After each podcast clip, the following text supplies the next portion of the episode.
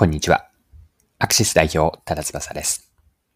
今回は新潟を拠点に活動するアイドルグループ、ネギっ子を取り上げます。ネギっ子の成功の裏側を戦略の視点で紐解いていて、紐解いていき、ビジネスでも活かせるヒントをお届けします。ぜひ一緒に学んでいきましょう。よかったら最後までぜひお願いします。はい。新潟県を拠点に活動する3人組アイドルのネギっ子が今年2023年でデビュー20周年を迎えたんです。地元新潟で活動を続けて、今では全員が結婚されていて、昨年の2022年には揃ってお母さんになっているアイドルグループです。育児と仕事を両立する姿は、アイドルの働き方に新たな道を示しています。群雄割拠のアイドル業界で異例の長寿とも言えるような状態を達成できたのは、新潟を拠点にし続けたことが大きいでしょう。一般的にアイドルグループは売れ始めると東京を活電の拠点にすると思うんですね。確かにチャンスは大きいものの、競争は激しく、中には解散に至るグループも少なくありません。ネギっ子は新潟での地域イベントであったり、お祭り、地元テレビ番組のレギュラー出演などを重視してきました。街を歩くと温かい声をかけてもらえるような、自分の孫とか娘の成長を見守るような存在として、ネギっ子は地元の人たちから応援されているんです。で、こうしたポジションは自治体とか地元企業からの仕事につながります。例えば、佐藤のご飯で有名なパックご飯大手の佐藤食品は2014年からネギっ子を CM キャラクターに起用しています。また他には暖房機器大手の大日工業はネギっ子の20周年を記念したコラボ加湿器を発売しています。はい。ではですね、ネギっ子から学べること、この後後半のパートに入っていくんですが、学べることを掘り下げていきましょう。ネギっ子からビジネスに学べるのは、どこで戦うかという勝負の土俵を見極める重要性なんです。例えて表現するなら、小さな池で大きな魚を取るという戦略です。あえて小さな池というニッチ市場にとどまって、その中で高いシェア、これが大きな魚と言ったんですが、高いシェアを獲得するアプローチです。小さくても競争が少ないブルーオーシャンにおいて生きる道を見出し、まあ、コツコツと一貫性のあるビジネス活動を泥臭く提案するようなやり方なんです。で、ところでなんですが、ランチェスター戦略というのがあって、ランチェスター戦略には大きく2つ、第一法則と第二法則があるんです。第一法則は弱者の戦略。第二法則は強者の戦略と呼ばれます。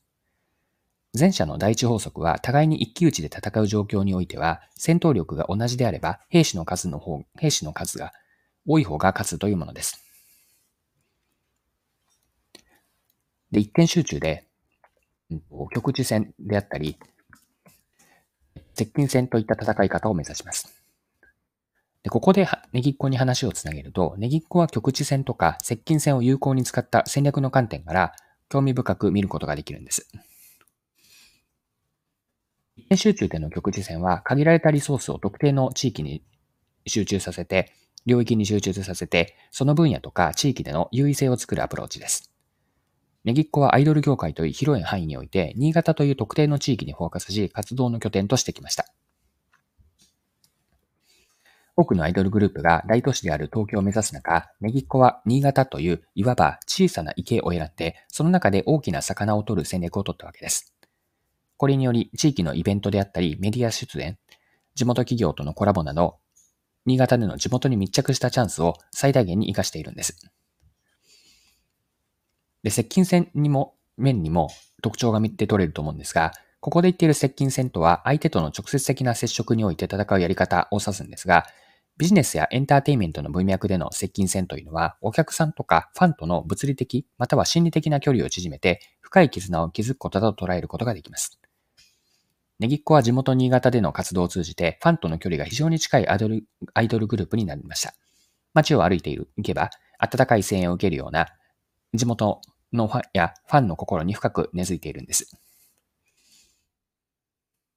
地元の企業である佐藤食品とか大日工業とのコラボなど、アイドルとして多様な活動を見せています。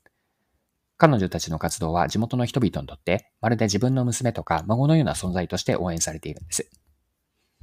はい。で、ネギっ子の活動はランチェスター戦略の JAXA の戦略を見事に体験しているんですね。一点集中での局地戦によって新潟での強い活動基盤を築き、接近戦を通じてファンとの深い絆を持続的に育んできました。で、この成功例はエンタメ業界に限らず、ビジネスにも学べる示唆があるんです。特定領域に根ざしたビジネスモデルというのがあるんですが、それはその地元に密着したビジネスモデルはお客さんからの信頼とロイヤリティを築くために有効でしょう。狭くてもお客さんを大切にすることによって、長期的なビジネスにつながるんです。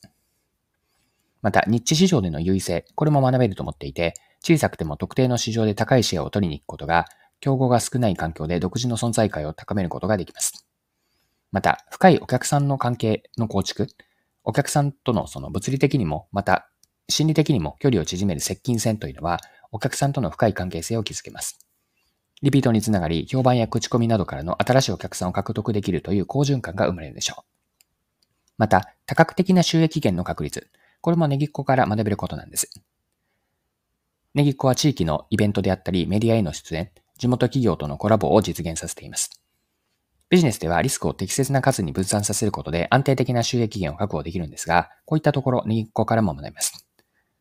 以上のようなネギっ子の活動から得られる知見というのは、アイドルグループのケーススタディにとどまらない学びがあるんです。ビジネスにも有用な示唆をもたらしてくれます。はい、そろそろクロージングです。今回はデビュー20周年を迎えた新潟のママアイドルグループネギっ子を取り上げて学べることを見てきました。最後に学びのポイントを振り返って簡単にまとめておきます。大きく2つあるんですが、1つ目はニッチ市場での優位性です。ネギっ子は新潟という特定の地域に焦点を当てた一点集中の局地戦を展開していって、例えるならば小さな池で大きな魚を取るという戦略から、たとえ市場は大きくなくても、競合が少ない環境で存在感を高めています。また2点目の大きな学びのテーマとしては、顧客関係の構築と。ネギっ子は地元密着の活動を長く続けてきて、このような接近戦、まあ、ファンとかお客さんとの近さですね。接近戦によってファンとの物理的、心理的な距離を縮めて深い絆を築きました。接近戦を展開することでお客さんのリピートにつながり、熱量の高いリピートのお客さんが新しいお客さんを連れてきてくれるという好循環を作れるわけで、こうしたところマーケティング戦略にも学びがあります。はい、今回は以上です。最後までお付き合いいただきありがとうございました。それでは今日も素敵な一日にしていきましょう。